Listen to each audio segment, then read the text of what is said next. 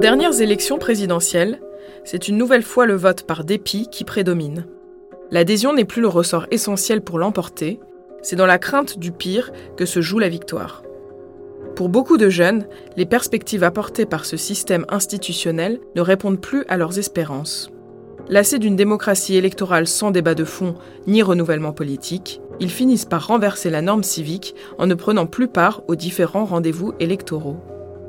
Malgré cela, certains d'entre eux réfléchissent et imaginent à travers leur lutte de nouveaux points d'appui. Ils finissent par construire une contre-culture politique pour nous montrer la voie vers la conception d'un modèle social à leur image. Vous écoutez Montrer la voie, un podcast produit et réalisé par Igor Geneste. Dans ce deuxième épisode, c'est Héloïse, 22 ans, qui nous guidera dans son aventure personnelle d'engagement politique et citoyen.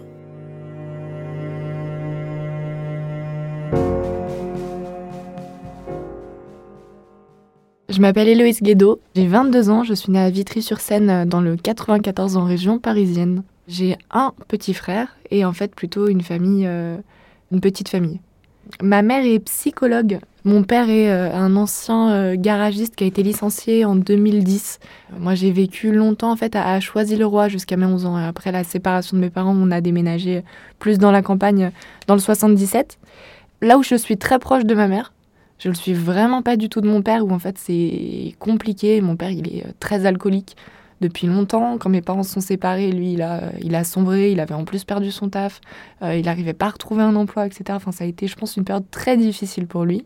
Ma grand-mère est née en France, mais en fait, toutes ses sœurs sont nées en Italie. Elle, euh, elle est née en France parce que sa mère a fui la dictature enceinte. Eux, ils étaient italiens, quoi, clairement. Mon grand-père, c'est la même chose je m'identifie pas comme, enfin, je, je, me ressens pas comme enfant d'immigré, euh, dans le sens où moi, j'ai jamais eu de retour de bâton de ça dans la gueule, euh, de racisme en fait, notamment, c'est comme ça que ça s'exprime beaucoup. De fait, je suis euh, française, considérée comme française, et, et j'ai grandi comme ça. La question de la nation, elle sert surtout à essayer de mettre derrière un même drapeau, quoi, des intérêts de classe qui sont pourtant divergents. Donc, moi, je viens d'une famille qui est pas militante du tout où ma mère, elle a beaucoup de valeurs très à gauche, etc. Mais euh, voilà. Après, moi, ma mère, elle est, c'est, euh, elle est, elle est psy, euh, elle est cadre en fait, hein, madame. Donc, nous, on n'a jamais été vraiment en galère d'argent. Après, on n'a jamais été pété de thunes non plus. Ça, c'est parce que ma mère a beaucoup pris en charge mon père financièrement, etc.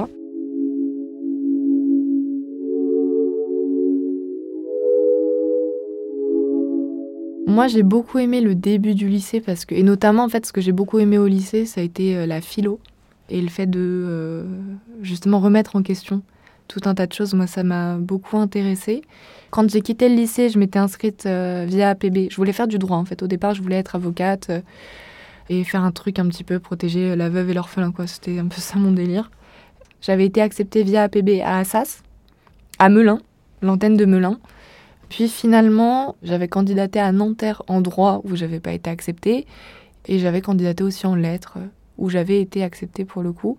Et en fait, euh, j'ai fait mon premier semestre d'études à, Nanterre et puis après a commencé le mouvement contre la réforme des retraites où ça a bougé au niveau des universités, notamment euh, au mois de novembre 2019 quand il y a eu... Euh, en fait, Anna, c'est un militant de solidaire étudiant qui s'est immolé devant le Crous de Lyon et qui a mis en avant la question de la précarité étudiante, etc., où il y a eu quand même des petites mobilisations dans les universités, pas un mouvement, mais des petites mobilisations qui ont permis de regrouper aussi euh, des euh, jeunes qui voulaient se battre, faire des choses, etc. Moi, je faisais partie de ces jeunes-là qui n'avaient jamais milité de leur life avant.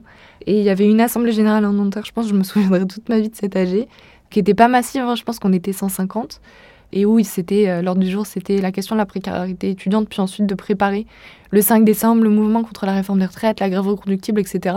Et en fait, moi, je me souviens qu'avec une pote, je m'étais dit, mais je vais faire quoi pendant tout le mois de décembre? Ils vont fermer la fac, il y aura plus de transport, etc. J'avais prévu de me barrer à Lille parce que ma pote, elle, était euh, illoise, elle avait sa famille là-bas, etc. Puis que Lille, ça avait l'air sympa comme ville, quoi. Et puis en fait, j'étais allée à l'âge avec elle et puis on s'était regardé, on s'était dit, mais on va pas aller à Lille en fait en décembre, on va, on va participer à cette mobilisation. Et en effet, on s'est retrouvés euh, le lundi, euh, le premier lundi des retraites, à, sur, 3 heures du matin sur un dépôt de bus à bloquer, quoi. Et puis ensuite, on n'a pas arrêté.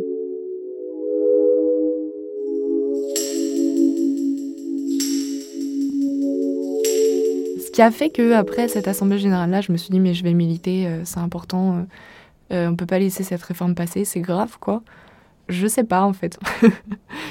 Au début, je me souviens m'être dit on va aider les euh, salariés, les grévistes quoi de la RATP et c'est important d'être solidaire. nanana. Et puis à un moment, tu t'appropries quoi la bagarre, les revendications, t'as 20 piges, mais non, tu veux pas bosser jusqu'à 65. Ça c'est clair et net.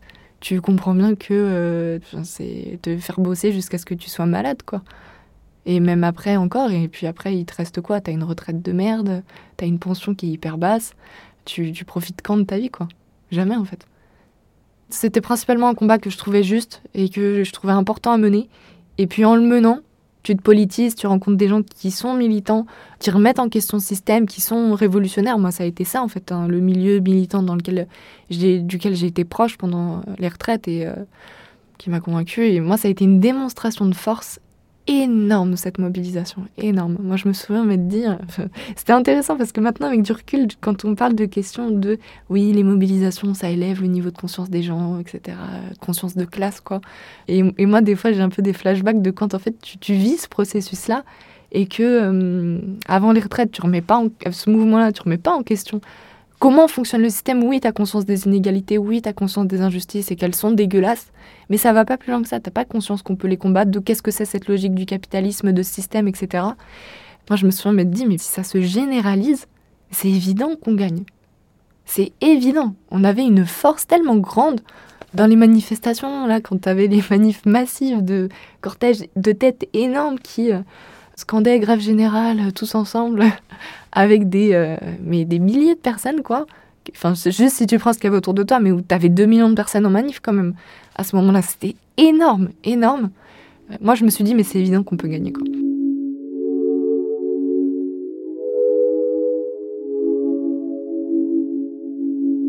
Ce qui est devenu le plus important pour moi, c'est de sauver notre avenir en fait. C'est de ça dont il est question. Et je me suis dit, je vais aller en cours, je vais reprendre mon quotidien, alors que j'ai compris que ce monde, il était complètement défoncé et qu'en fait, euh, ça nous menait droit dans le mur et qu'à un moment ou un autre, on allait être obligés tous de se battre contre, mais qu'en fait, si on le fait dès aujourd'hui, euh, si on prend cette avance-là entre guillemets, euh, qu'on se forme quoi, en tant que militant aux enjeux que ça représente de gagner une révolution, bah, c'est mettre le plus de chances possible de notre côté pour pas juste dire c'est la merde et il faut autre chose, mais construire quelque chose d'autre.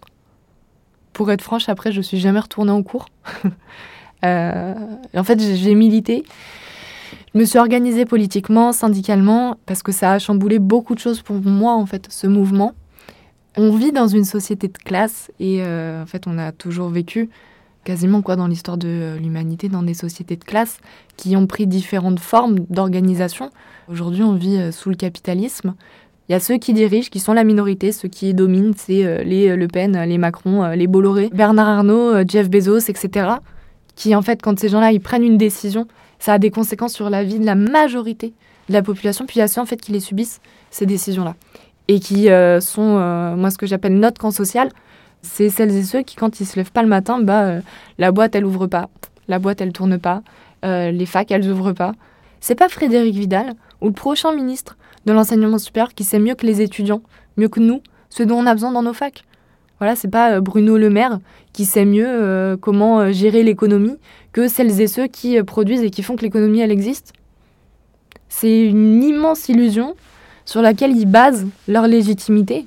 Mais je veux dire, si c'était nous, les étudiants, qui dirigeons les facs, il n'y aurait pas de sélection à la fac en fait. Le budget qui existe et les centaines de milliards d'euros qui ont été donnés depuis le début du Covid aux patrons des grandes entreprises, en fait, ils seraient investis pour nos conditions d'études, pour le service public, pour euh, la santé, pour euh, améliorer les conditions de travail, ouvrir des emplois, diminuer le temps de travail, etc. Pas pour supprimer des emplois, pas pour euh, augmenter la sélection dans les universités, augmenter les frais d'inscription, allonger l'âge de départ à la retraite. C'est des intérêts de classe divergents qu'on a avec ces gens-là, qui veulent défendre la classe dominante, qui veulent défendre le fait qu'il y ait une classe dominante.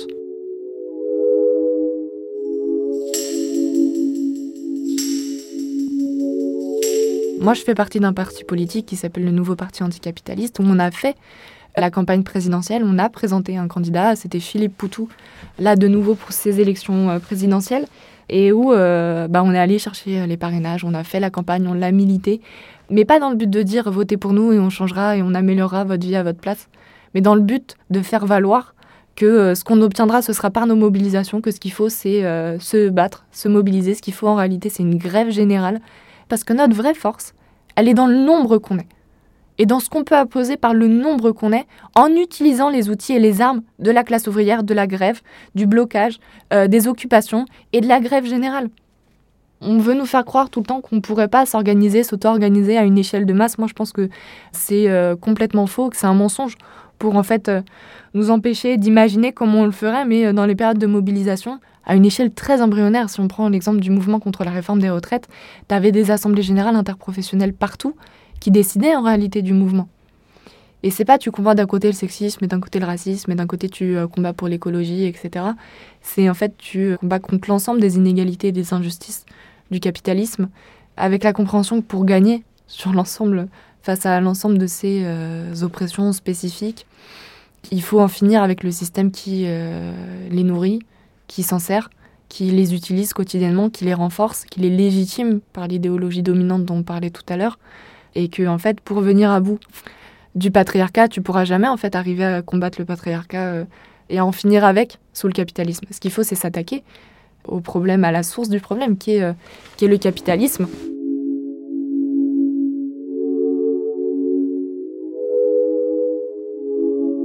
On était dans une période d'élections présidentielles qui sont quand même les élections les plus importantes. Et pourtant, euh, pour moi, c'est pas ça la, vie politique. Ça, c'est un sketch électoral.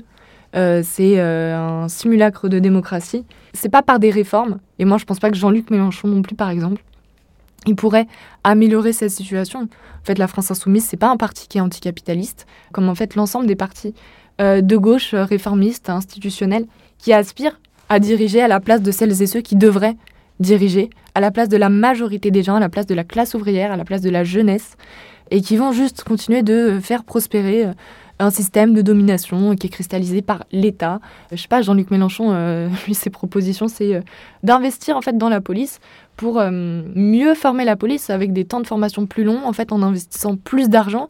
Moi, je suis contre en fait la police. Je suis pour l'abolition de la police. Ce qui fait que l'État, il existe, parce que tu as un groupe d'hommes armés avec des armes, quoi, qui est dirigé par l'État et qui, pour maintenir par la force et par la violence, la domination de l'État. Par ailleurs, euh, les gens qui votent, ils votent pas euh, pour la majorité par adhésion 100% à ce que défend un candidat. Hein. Souvent, c'est quand même le moindre mal. C'est, euh, on a des désaccords sur tout un tas de choses, mais comme on n'imagine pas qu'on peut faire autrement, bah, on, y participe et on vote pour Mélenchon ou, un autre, alors qu'en fait, en réalité, on a des désaccords avec ce que lui ou un autre peuvent défendre. Et en fait, nous, on veut pas du moindre mal. On pense qu'on peut aspirer à bien mieux que ça et qu'en fait on aurait les forces de faire différemment. Que nous, bah, la principale faiblesse qu'on a dans notre camp social, c'est le manque d'organisation qu'on a. Si nous, on était aussi organisés que l'est la classe dominante au niveau de notre camp social, la révolution, elle serait faite depuis bien longtemps.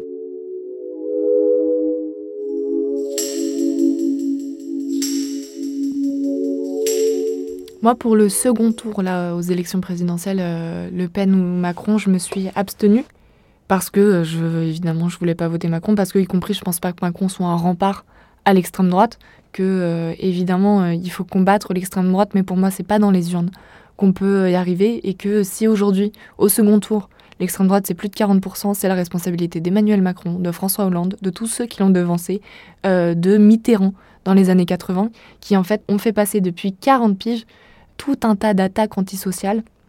Après, moi, j'ai aucun jugement pour euh, l'ensemble des gens qui auront voté Macron pour pas que l'extrême droite, avec Le Pen, euh, arrive euh, à la tête du pays. Peu importe ce qu'on fait au niveau des urnes, il faut qu'on se retrouve dans la rue, il faut qu'on se batte face à, à cinq piges, là pour sûr, de toute façon, de réformes antisociales et d'attaques contre nos conditions de vie. Moi, quotidiennement, je milite. Je suis organisée euh, dans un syndicat sur mon université, je milite dans l'UNEF. Chaque année, on mène une campagne syndicale, qui est une campagne contre la sélection, qui s'appelle la campagne des 100 facs, qui vise à... Euh, bah voilà, on sait que chaque année, il y a des problèmes de sélection, bon, qu'est-ce qu'on fait?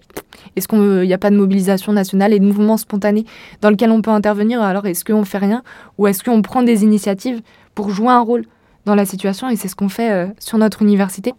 Et en fait, cette année, ça fait, dans le cadre de cette campagne-là, ça fait six mois qu'on occupe le bâtiment de notre présidence sur l'université pour l'inscription de jeunes sans fac. Alors sans fac, c'est des jeunes qui ont été refusés à l'entrée de l'université, qui sont sans affectation en licence ou en master.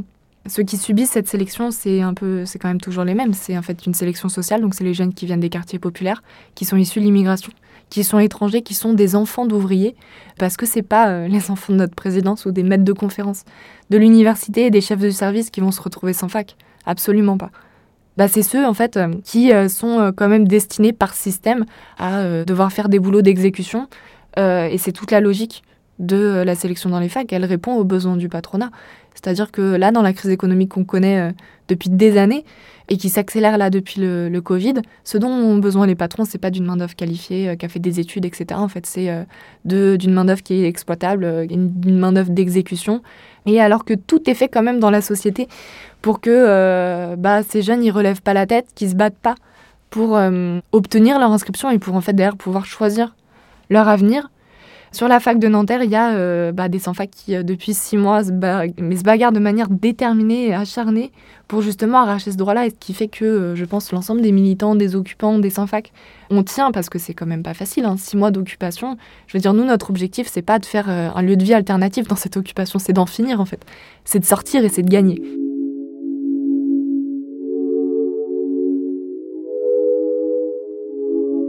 On a eu quand même face à nous une attitude de la présidence qui a été euh, hallucinante, qui a été scandaleuse, qui a été réellement une attitude de patron où en fait il nous a envoyé mais euh, des euh, dizaines et des dizaines de vigiles qui ont été intimidants, qui ont été violents, qui ont été insultants, sexistes, homophobes, où ils nous ont coupé l'électricité et le chauffage à Noël pendant quatre jours.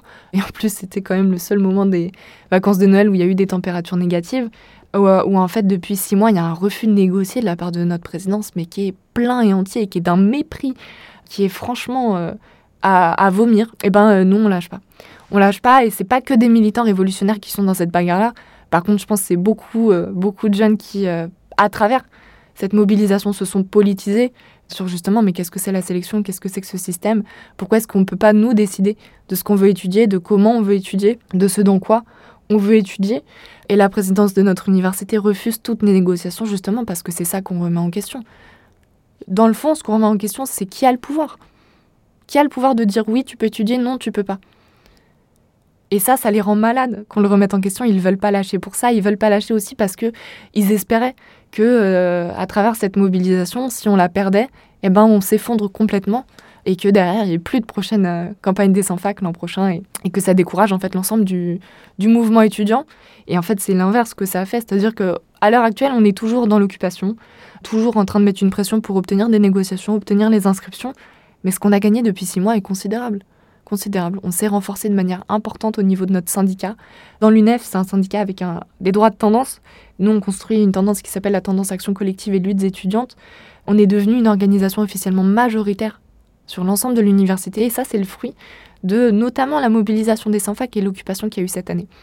Notre mobilisation, elle est hyper minoritaire. On est une poignée de gens à se battre sur les 34 000 étudiants qu'il y a dans notre université. Et ben, elle a un écho sur notre fac qui est, euh, qui est majoritaire. Les gens sont d'accord, pas juste avec nos revendications, mais avec nos moyens d'action. Avec ceux de dire, eh ben, il faut que ça se traduise par la lutte, par le fait de se mettre en mouvement, par le fait de se battre pour obtenir ce qu'on veut et qu'on peut gagner en le faisant. Et ça, c'est quelque chose d'extrêmement important.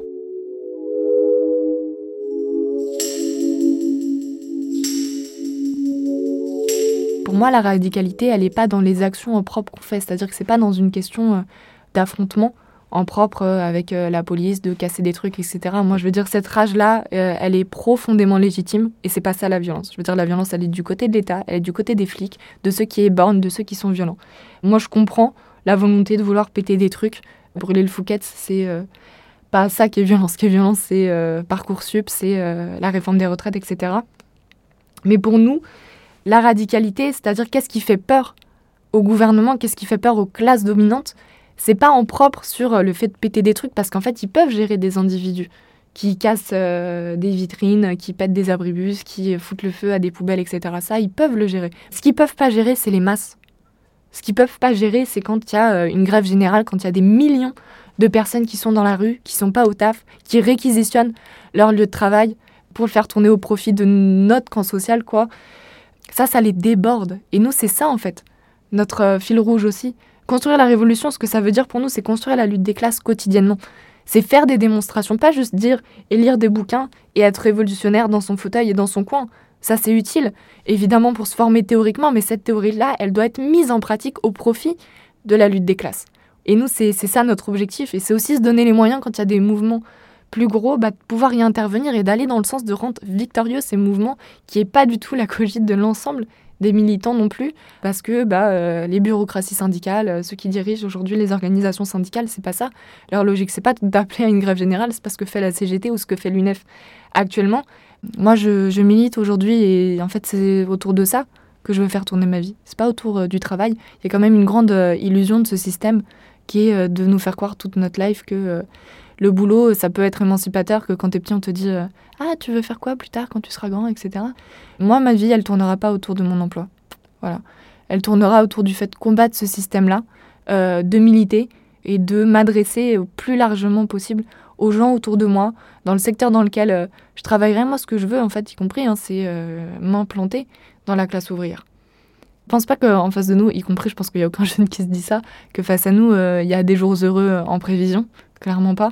Par contre, il y a une façon de euh, prendre les choses et de euh, les changer. Pour moi, ça passe par militer et je pense que là, on est dans une période de politisation importante dans laquelle il faut s'organiser, il faut se syndiquer, il faut s'organiser politiquement dans l'objectif euh, d'améliorer nos conditions de vie et de changer ce système qui est juste un système pourrissant pour construire quelque chose d'autre, une société dans laquelle il n'y a pas de classe sociale, il n'y a pas d'exploitation et il n'y a pas d'oppression.